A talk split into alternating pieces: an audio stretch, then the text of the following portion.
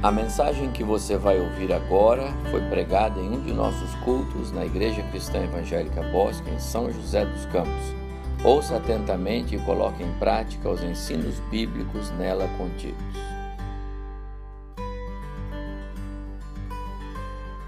Quero convidar você para a nossa reflexão na palavra do Senhor.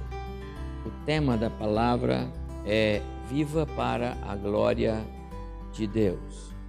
Esse tema é bem bíblico, mas da forma como ele está, eu tirei deste livrinho do pastor Dr. Russell Shedd, a quem nós é, rendemos graças pela sua vida e ministério enquanto Deus o deixou entre nós. E ele é um, um pastor, um, um homem de Deus, um teólogo, foi, enquanto conosco viveu, alguém que é, amava o tema adoração. O Dr. Russell Shedd era um especialista em é, tirar mensagens bíblicas sobre adoração. Daí ele escreveu este livro, Viva para a Glória de Deus. Eu quero então usar o título do livro dele e quero falar à igreja sobre ah, chamados para viver e proclamar a glória de Deus. O texto que vou ler, aliás, eu tenho lido com os irmãos esse texto, Efésios capítulo 1. Temos meditado nesta parte da Escritura já por algumas semanas no capítulo 1, ainda não vou sair do capítulo 1, dos primeiros versos, porque a palavra de Deus é rica, ela é uma fonte a jorrar e o tempo todo você lê e o tempo todo Deus vai falando algo novo para o nosso coração. Aqui neste primeiro capítulo, Paulo trata deste tema que nós queremos hoje à noite meditar com os irmãos em alguns minutos. Capítulo 1 de Efésios, verso 3. Bendito Deus e Pai de nosso Senhor Jesus Cristo, que nos tem abençoado com toda sorte de bênção espiritual nas regiões celestiais em Cristo, assim como nos escolheu nele antes da fundação do mundo, para sermos santos e irrepreensíveis perante ele, e em amor nos predestinou para ele, para adoção de filhos por meio de Jesus Cristo, segundo o beneplácito da sua vontade. Eu queria que a igreja lesse agora a primeira parte do verso 6 junto comigo. Para louvor da glória de sua graça. Paramos aí. Do verso 7 até o verso 11, Paulo fala sobre as obras da redenção. E hoje pela manhã eu preguei nesse tema porque tivemos culto de ceia na no nosso momento de devocional da manhã. E aí Paulo fala sobre todo o projeto de Deus em nos dar Jesus para ser o nosso redentor. E ele fez isso tudo, diz o final do verso 11, conforme o conselho da sua vontade. Leia comigo o verso 12 a fim de sermos para louvor da sua glória, nós os que de antemão esperamos em Cristo. Novamente, a partir do verso 13, Paulo agora fala do terceiro grande benefício envolvido no projeto salvífico de Deus. É o Espírito Santo, é o penhor, é o selo. E então ele diz lá no verso 14: O Espírito, o qual é o Espírito, é o penhor da nossa herança, é a garantia da nossa herança, até ao resgate da sua propriedade, falando de nós, lá no dia de Cristo.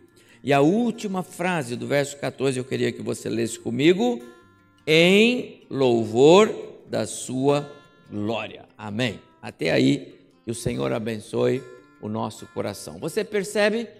Efésios capítulo 1, verso 3 a 14, é um coro, é um salmo, é um hino, dividido em três blocos, sempre com esta, esta, esta parte que nós podemos chamar o coro das estrofes, para o louvor da sua glória escolhidos para o louvor da sua glória, redimidos para o louvor da sua glória, selados para o louvor da sua glória. Em suma, tudo que Deus faz é para o louvor da sua glória, para a manifestação da sua glória entre nós. A razão de Deus ter nos criado foi para o louvor da sua glória. O profeta Isaías escreve no capítulo 43, palavras do próprio Deus: Trazei os meus filhos de longe, as minhas filhas das extremidades da terra, a todos que são chamados pelo meu nome. Leia comigo a última parte: a quem criei para minha glória. Está vendo? Palavras do próprio Deus. Você conhece este verso que é muito citado por todos nós. Primeira carta de Pedro, capítulo 2, verso 9. Vamos falar juntos? Vós, porém, sois raça eleita, sacerdócio real, nação santa, povo de propriedade exclusiva de Deus, a fim de proclamardes as virtudes daquele que vos chamou das trevas para a sua maravilhosa luz. Aquele que vos chamou das trevas, tirou você das trevas para proclamar as virtudes, mostrar, revelar a glória de Deus na sua vida.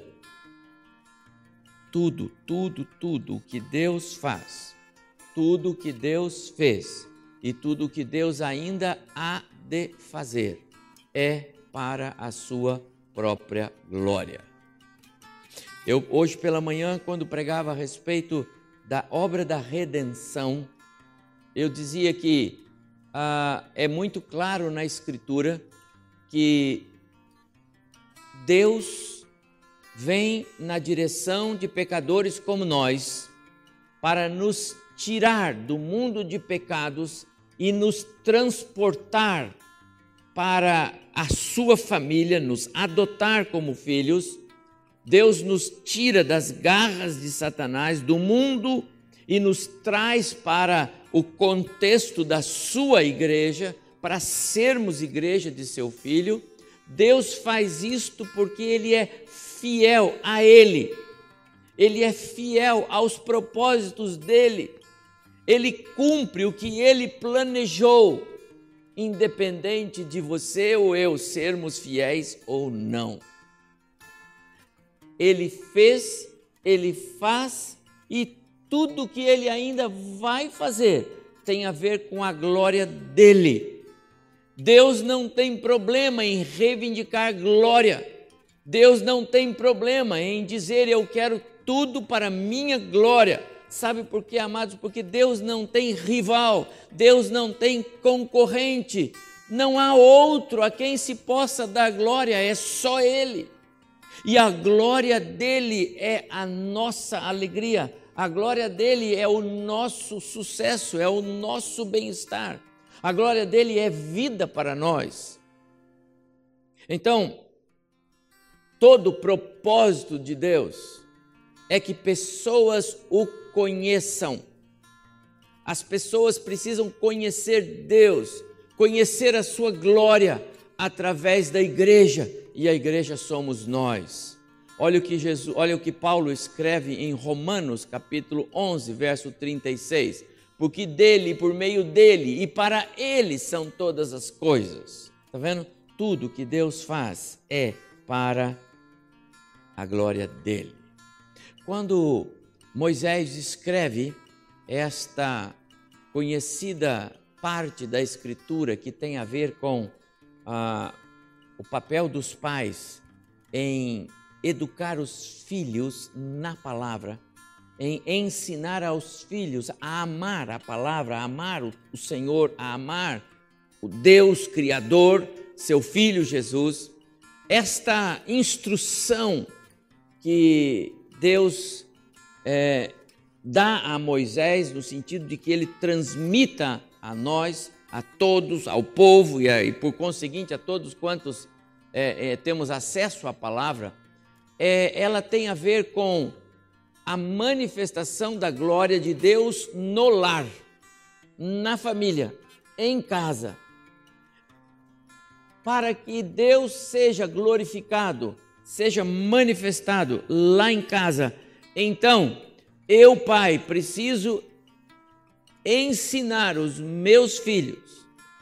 Nós precisamos falar desse Deus em nossa casa, desta maneira, o tempo todo,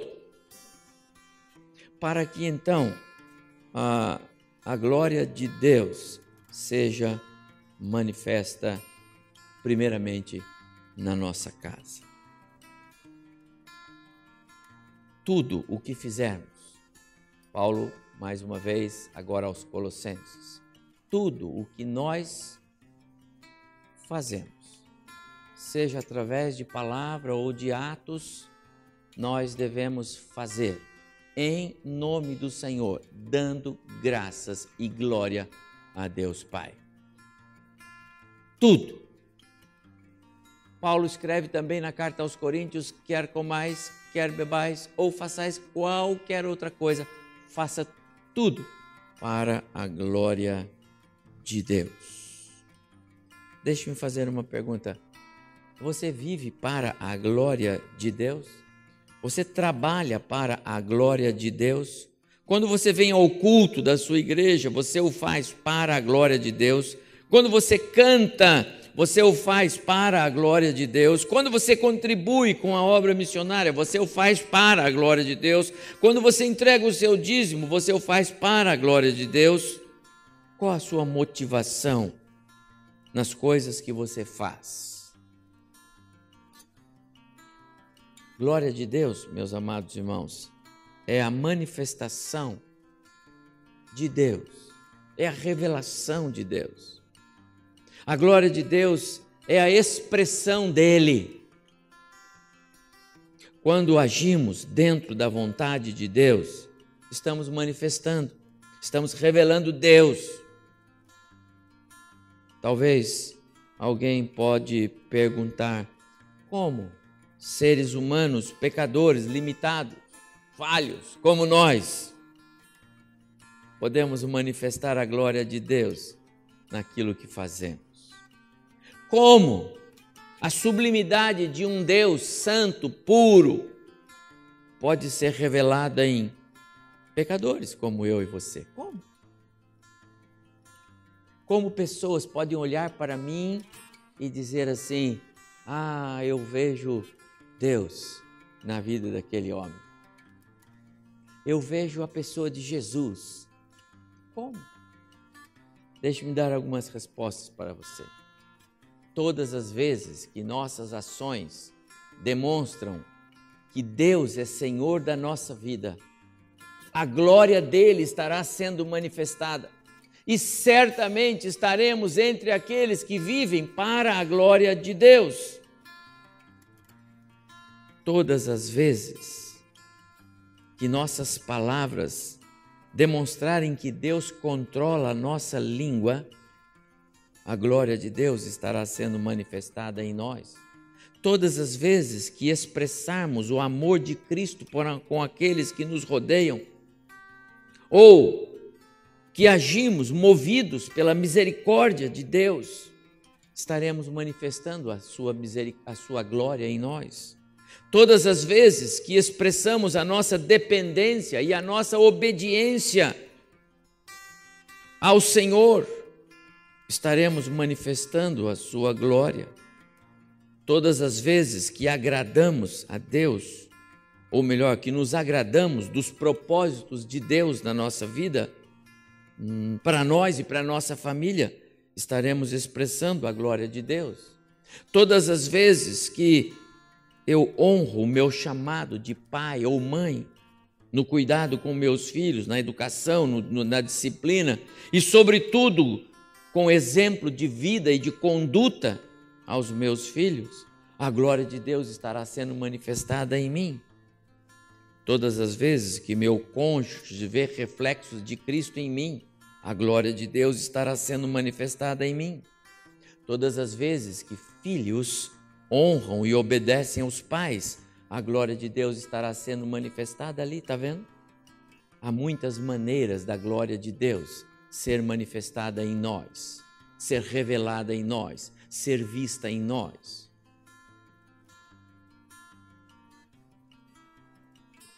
Viver para a glória de Deus não significa abdicar da vida neste mundo. Não significa é, alienar-se do contexto em que vivemos. Não, de jeito nenhum. É no mundo que a glória de Deus tem que ser manifesta. Quando eu li o texto de Isaías 43, que Deus chamando para si aqueles a quem ele escolheu para filhos e filhas, para que neles a glória dele fosse revelada, havia um propósito e há e será cumprido quando da manifestação de Cristo, a sua o arrebatamento da igreja, Deus ainda vai revelar a sua glória no seu povo Israel, mas Israel falhou. A nação de Deus falhou em proclamar, em revelar, em manifestar, em expressar, em mostrar para o mundo a glória de Deus. Mas é no mundo que a glória de Deus tem que ser vista em nós. Jesus disse na sua oração sacerdotal em João capítulo 17: Pai, não peço que os tires do mundo, mas que os livres do mal. Oração de Jesus por nós. O propósito desta oração é dizer: Pai, o lugar deles é aí mesmo. Foi aí que o Senhor os pôs para viver. É aí que a glória do Senhor será vista na vida deles, mas livra-os do mal neste mundo mal em que vivem este domingo especial, quando o novo canto completa três anos de existência. Eu quero dizer três anos para a glória de Deus, não para a glória de vocês, irmãs queridas que compõem o nosso grupo, mas para a glória dele. A Ele, para Ele, são todas as coisas. Paulo diz lá na carta aos Efésios que nós lemos todas as coisas, Deus planejou e, e decretou na sua eternidade passada. Pois bem, eu quero dizer a vocês que vocês não sabiam, mas Deus já conhecia o novo canto na eternidade passada dele. E ele é, é, é, é estabeleceu que este grupo seria formado para a glória dele e quando vocês cantam e nós é, somos abençoados e a, a, a música entra e a, a mensagem nos toca, eu vibro com os nossos grupos aqui. Eu quero dizer a vocês, a glória dele está sendo revelada através de vocês. Para ele, toda glória, toda honra, todo louvor. Mas, amados irmãos, se nós estamos aqui hoje, é porque Deus quer que em nós a sua glória, a sua expressão de Deus seja vista. As pessoas que vivem conosco precisam ver a glória de Deus em nós. E a glória de Deus será mais e mais revelada em nós, tanto quanto mais e mais nós confiarmos a Ele o nosso ser e o nosso viver. A nossa presença aqui hoje à noite faz parte do plano de Deus para nós. Ele quer que aprendamos mais sobre como viver para a sua glória. Lembra? A minha palavra é: viva para a glória de Deus. Tudo que você fizer, faça-o para a glória de Deus. Pais, Deus os chamou para que seus filhos vejam a glória de Deus em vocês. Tão bom quando filhos é, dão testemunho de pais que compartilham com eles, filhos, assuntos de Deus. Falam das coisas de Deus. Pais que contam experiência para os filhos do agir de Deus. Hoje, na nossa classe de batismo, o Giga contou uma experiência, viu, Ed? Meu pai contou, pastor, e descreveu a experiência de um homem que estava perdido, mas a graça o alcançou, abandonou o vício. Ele disse: Meu pai contou. Pais precisam compartilhar coisas espirituais com os filhos para que os filhos possam aprender sobre a manifestação da glória de Deus. Filhos, tem tantos filhos aqui. Deus os chamou para que seus pais vejam a glória de Deus em vocês, filhos. Você está vivendo de tal maneira que a glória de Cristo se manifesta na sua vida. A sua vida reflete a glória de Deus.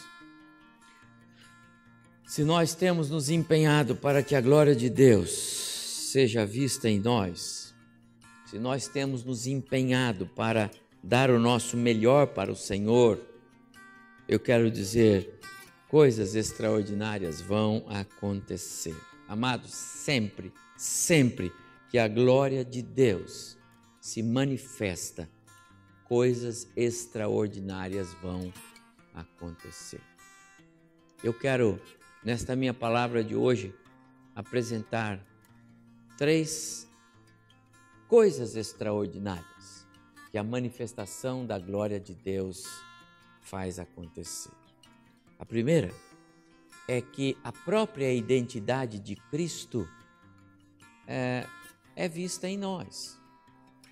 Quando você vive de tal maneira para a glória de Deus, se tudo que você faz visa a glória de Deus, se você é pai, mas você educa os seus filhos para a glória de Deus, se você é filho, mas age como filho para a glória de Deus, se você canta, mas canta para a glória de Deus, você é engenheiro, trabalha na empresa para a glória de Deus, se a sua vida é para a glória de Deus, então eu quero dizer, a identidade de Cristo será vista em você. A identidade de Cristo será vista em você. À medida que nós nos aproximamos mais e mais de Deus, colocando cada vez mais a nossa confiança nele, aprendendo a depender dele, a confiar nos planos e nos propósitos dele, a consultar o Senhor. Mais e mais as marcas de Cristo serão impregnadas em nós, mais e mais as pessoas verão em nós as marcas de Cristo, as marcas da igreja. A identidade da igreja passa a ser a minha. As coisas que as pessoas conhecem da Bíblia vão ver em mim. E eu me identifico com a igreja e com o Cristo da igreja. Quando a glória de Deus começa a ser o meu alvo. Você lembra da história de Ruth, a Moabita? Aquela mulher que era de um povo estranho ao povo de Deus, Moabe mas foi para lá que Elimeleque foi com sua esposa Noemi e seus dois filhos, e lá as, os filhos se casaram. E uma das mulheres com as quais eles casaram, um deles casou-se com essa mulher chamada Ruth, a outro, o outro casou-se com uma mulher chamada Ofra, mas Ruth é, é a que nós estamos interessados. Depois morreram os, os, os homens todos da família, morreu o marido de Noemi, morreu os dois filhos, e aí a, a, a Noemi diz: Eu vou voltar para o meu povo, eu vou voltar para a minha terra, eu vou voltar para Israel. A outra nora diz: Eu vou viver por aqui. Mas Ruth diz: Sogra, eu vou com você. Eu vou viver com você. Eu vou andar com você. Eu quero aprender mais do seu povo, do seu Deus, da sua gente, das, de todas as coisas. E a história bíblica conta que Noemi volta e Ruth volta com ela. Ruth agora, ela começa a tomar a, a forma do, do povo de Noemi, os israelitas. Ela aprende os costumes, ela aprende sobre o Deus, ela aprende sobre a fé. De repente, Ruth já é uma mulher em quem as marcas dos israelitas está impregnada. Ruth é uma mulher que a sua vida já começa a refletir a glória de um Deus que antes ela não conhecia, mas agora ela disse para sua sogra: O seu Deus é o meu Deus. Um dia Ruth sai para catar espigas, porque era o que mulheres viúvas podiam fazer. Não tinha um emprego e não tinha como viver. Ela sai para catar espigas e um homem, tudo no plano de Deus, chamado Boaz, vai olhar para aquela mulher e vai vê-la com distinção. Por quê? Porque a glória de Deus já era vista na vida dela. Ruth é uma mulher obediente. Obediência é marca da, dos reflexos de Deus na nossa vida e ela obedece tudo o que a sua sogra lhe diz para fazer. E logo, logo, o casamento de Ruth com Boaz acontece e nasce um menino. E Ruth entra para a história de Cristo na linhagem do Messias. Amados irmãos, quando os traços da glória de Deus começam a ser é, é, revelados em nós, coisas extraordinárias vão acontecer. Aconteceu com Ruth, pode acontecer com você, mas o contrário também é verdade. Paulo escreve, falando de um certo homem chamado Demas, e ele diz assim: este amou o presente século e me abandonou. Demas era um co cooperador, era um companheiro, alguém que saía com Paulo nas caminhadas evangelísticas. Era um missionário amigo de Paulo. Mas ao contrário de Ruth, que se aproximou do Deus de Noemi e tomou a forma daquele Deus e recebeu aquele Deus, parece que o Demas vai no caminho contrário ele toma a forma do mundo, ele olha para o mundo, ele gosta do mundo. E a palavra diz que ele abandonou, abandonou Paulo. Quando o cristão passa a buscar a glória deste mundo, quando o cristão olha para a sua própria glória, então a glória de Deus vai sendo extinta da sua vida. Qual é a sua história? Que história você está escrevendo com a sua vida? Quanto da glória de Deus, o próprio Deus vê manifestado em você? Sabe, amados irmãos, aqui na igreja é uma beleza, porque todos aqui, para mim, refletem a glória de Deus. Todos sentados, assistindo o culto, cantam, levantam as mãos. Há uma alegria aqui na igreja. Mas qual é a nota de Deus para o reflexo dele na sua vida, na sua casa, no seu dia a dia? quanto da glória de Deus o próprio Deus vê em você. Deus está nos chamando hoje para deixarmos que Ele produza em nós um viver para a Sua própria glória. Foi para isso que Ele nos salvou. Quero dizer, não é um caminho tão confortável quanto parece. Sabe por quê?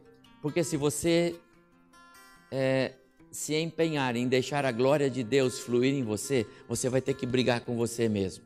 A sua natureza, o seu eu, a sua vontade, a sua carne, os seus desejos, todos eles remam contra a glória de Deus, contra a manifestação de Deus, contra a vontade de Deus. É assim que é. A nossa carne luta contra o espírito, porque nós temos vontades que nem sempre são os desejos de Deus para nós. Mas eu quero dizer, Jesus veio a este mundo, morreu naquela cruz, pagou o preço para que você e eu não precisássemos mais ser escravos do pecado. Em Cristo somos mais do que vencedores. Se Cristo nos libertou, somos verdadeiramente livres, não precisamos nos submeter ao pecado. Meu amado, coisas extraordinárias acontecem quando a glória de Deus é manifesta em nós. A própria identidade de Cristo será vista em você. Está acontecendo isso? Deixe-me dizer outra coisa extraordinária que acontece quando a glória de Deus se manifesta em nós. Ficamos tão parecidos com Cristo que as pessoas poderão dizer por aí: parece que Jesus passou por aqui. Parece que Jesus passou por aqui. Não sei quantos de vocês conhecem a história de um missionário chamado Davi Livingstone, um escocês, nascido lá no ano 1800 e alguma coisa, bem no começo. Davi Livingstone tinha um sonho: fazer missões pelo interior da África. E ele saiu com esse propósito de sua casa. E foi. Sua vocação era desde jovem. Ele foi primeiramente e conheceu todo tipo de vegetação disponível naquele, naquelas regiões é, mais selvagens. Ele queria aprender sobre plantas, sobre raízes, sobre frutos que poderiam ser úteis para, de repente, cuidar de pessoas é, que viviam naquelas regiões. Ele tornou-se um médico naturalista por excelência. Foi reconhecido e é mundialmente, não só como um missionário, mas como um homem amigo do bem. Ele realmente fez diferença na história, esse grande homem de Deus chamado Davi Livingstone. Ele é, casou-se e foi com sua esposa para o interior da África, onde passou quase toda a sua vida. Depois de muitos anos ali, sua esposa contraiu uma enfermidade e faleceu. E ele disse: Eu sigo o meu caminho aqui. Deus me trouxe para cá, eu quero continuar cuidando e abençoando dos nativos aqui. Tinha lá sua casa e ali ele vivia como um homem de Deus, conhecido pelo seu jeito de ser, pela maneira como ele amava, pela maneira como ele falava de Deus para aqueles nativos, pela maneira como ele vivia entre eles. Depois de alguns anos, algumas pessoas foram à casa dele, porque não tinham notícia dele, e o encontraram de joelhos ao lado de sua cama mas já sem vida. Significa dizer que Davi Livingstone morreu falando com Deus.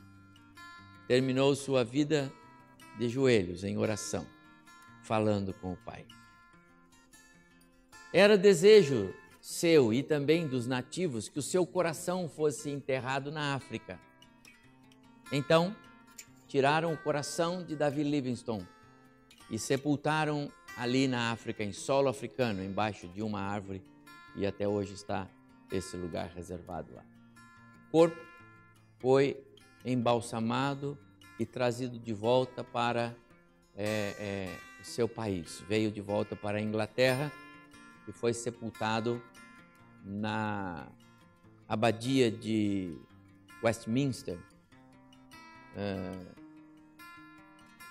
e foi colocado uma uma placa, uma, uma lápide. E dizia assim: nesta, nesta placa. Ah,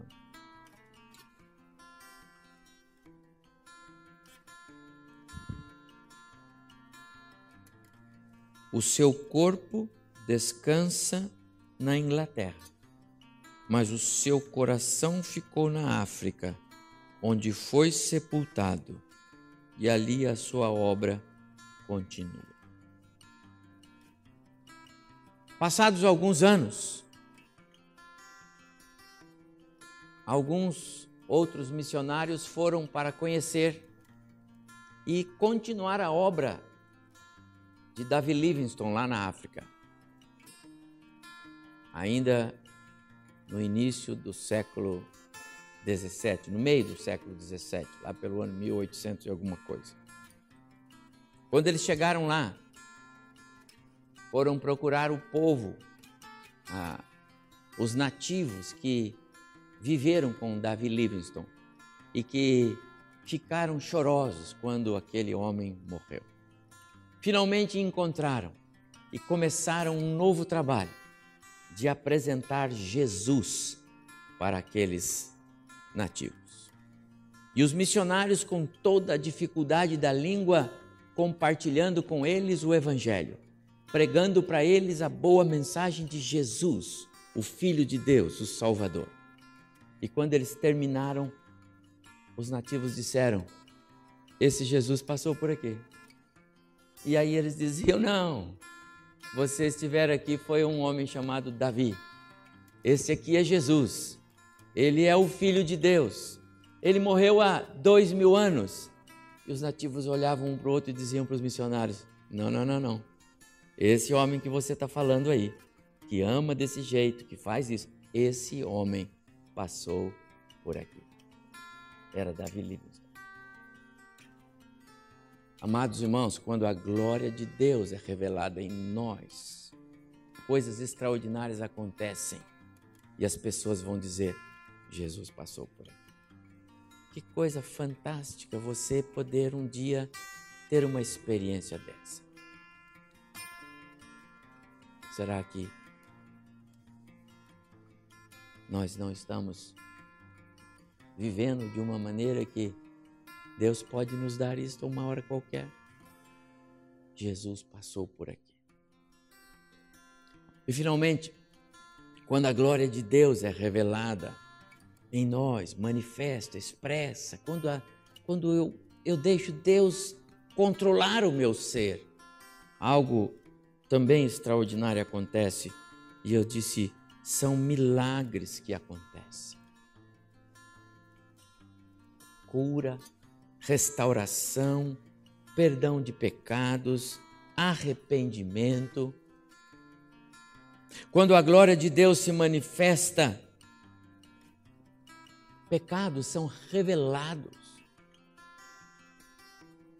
Eu me lembro da passagem de João capítulo 4, a mulher samaritana que encontrou com Jesus à beira do poço de Jacó, em Sicar.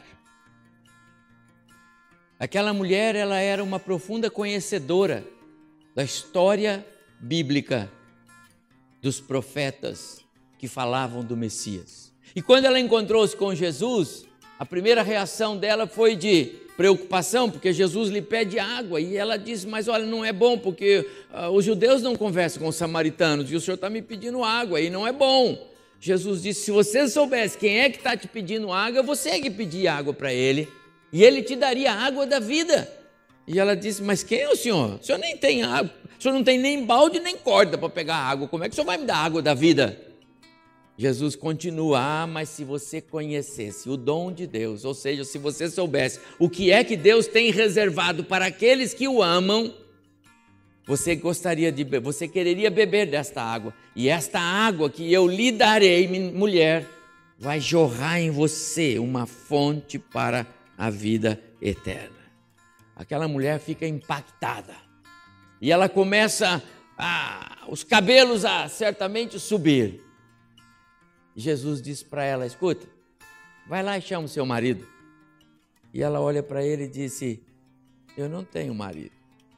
Jesus disse: Muito bem, pecados estão sendo revelados. A sua natureza, quem você é, está vindo à tona. Que bom! Você não precisava falar isso para mim, mas você está falando porque você reconheceu alguma coisa divina em mim. E então Jesus disse para ela: Muito bem, mulher, porque cinco maridos você já, já teve, e esse também não é seu. Ou seja, você não está com a sua vida correta. E aí, essa mulher, ela se debruça e ela disse: Esse é o Messias. Tem de ser, só pode ser. O Senhor é profeta? E imediatamente aquela mulher recebe a mensagem do Evangelho das, da boca de Jesus. Ela larga o seu cântaro, é assim que diz João, lá no capítulo 4. Ela deixou o cântaro, essa mulher é a mulher do cântaro vazio. Ela deixou o cântaro e vai correndo para Samaria. E rapidamente a cidade inteira ouve o evangelho pregado por ela. Ela disse: Eu achei eu achei o Messias prometido. E mais para frente, lá no capítulo 4, nós lemos assim: os próprios samaritanos dizendo assim: mulher, agora já não é mais pelo que você fala, já não é mais pelo seu testemunho, já não é mais pela sua experiência pessoal com ele. Nós também fomos, estivemos com ele e nós o vimos. Amados irmãos, quando a glória de Deus se manifesta em nós, milagres acontecem. Aquela mulher que vai ao poço, ela está distanciada de Deus. Ela nem se dava com os judeus, porque os samaritanos odiavam os judeus. Ela tinha uma visão equivocada de Deus. Ela tinha uma visão torta de religião. Mas a presença de Jesus revelou a glória de Deus para ela, de tal maneira que a vida dela foi virada no avesso e ela se transforma numa evangelista, uma missionária entre os seus. Nunca vi algo igual, com tanta rapidez. A glória de Deus faz coisas extraordinárias acontecerem. Aquela mulher tomou a identidade de Cristo você sabe que ninguém refletiu a glória de Deus como Jesus. Mas na medida em que aquela mulher teve esse contato tão próximo e tomou aquilo como algo que veio do coração de Deus para ela, agora é nela que a, a glória de Deus se manifesta. Milagres acontecem. As pessoas vão dizer: Jesus passou por aqui os nossos filhos vão se lembrar de nós. Meu pai era como Jesus. Será que nós podemos ter? Voltando ao texto de Paulo, Efésios capítulo 1. Paulo diz que Deus nos escolheu, nos chamou, nos separou, nos adotou para louvor da sua glória. No segundo bloco, segunda estrofe, Paulo diz: E Deus enviou Jesus, o seu filho, para derramar o seu sangue, nos redimir dos pecados para a sua glória. E no terceiro bloco, terceiro coro, terceiro estrofe, Paulo diz: E Deus nos deu o selo, o penhor, a garantia do Espírito para o louvor da sua glória. Tudo que Deus faz, a glória é dele. Mas o alvo somos nós. Deus quer que a glória dele seja vista em nós, para que nós não erremos o alvo.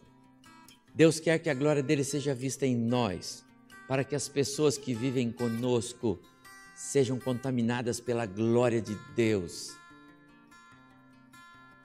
e possam querer conhecer a glória de Deus.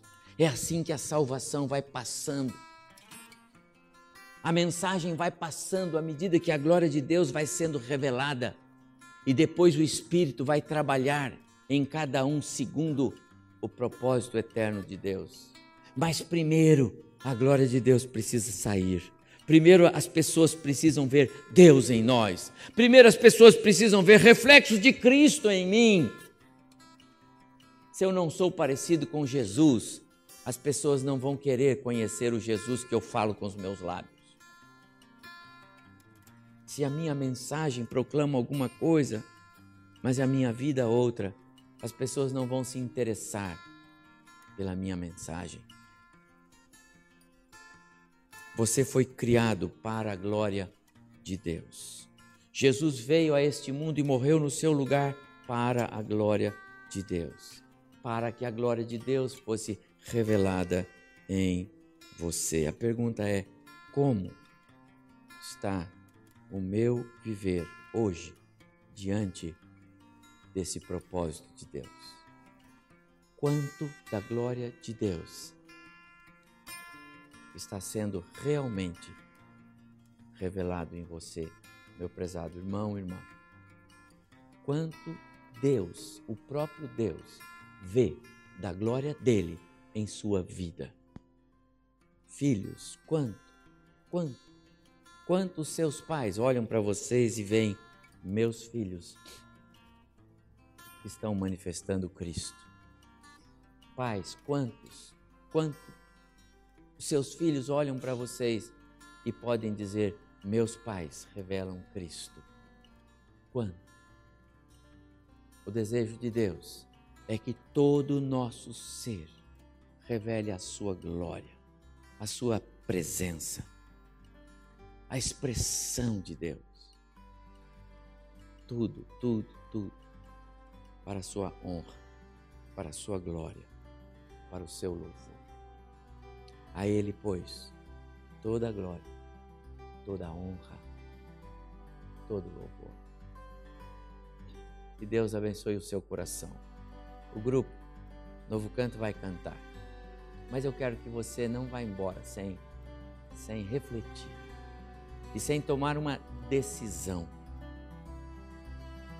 Diga, Deus, eu quero que as pessoas vejam e que o Senhor veja a sua glória em mim. Que os reflexos de Cristo sejam vistos em mim. Que as pessoas digam de mim: Jesus passou por aqui. Que Deus nos abençoe.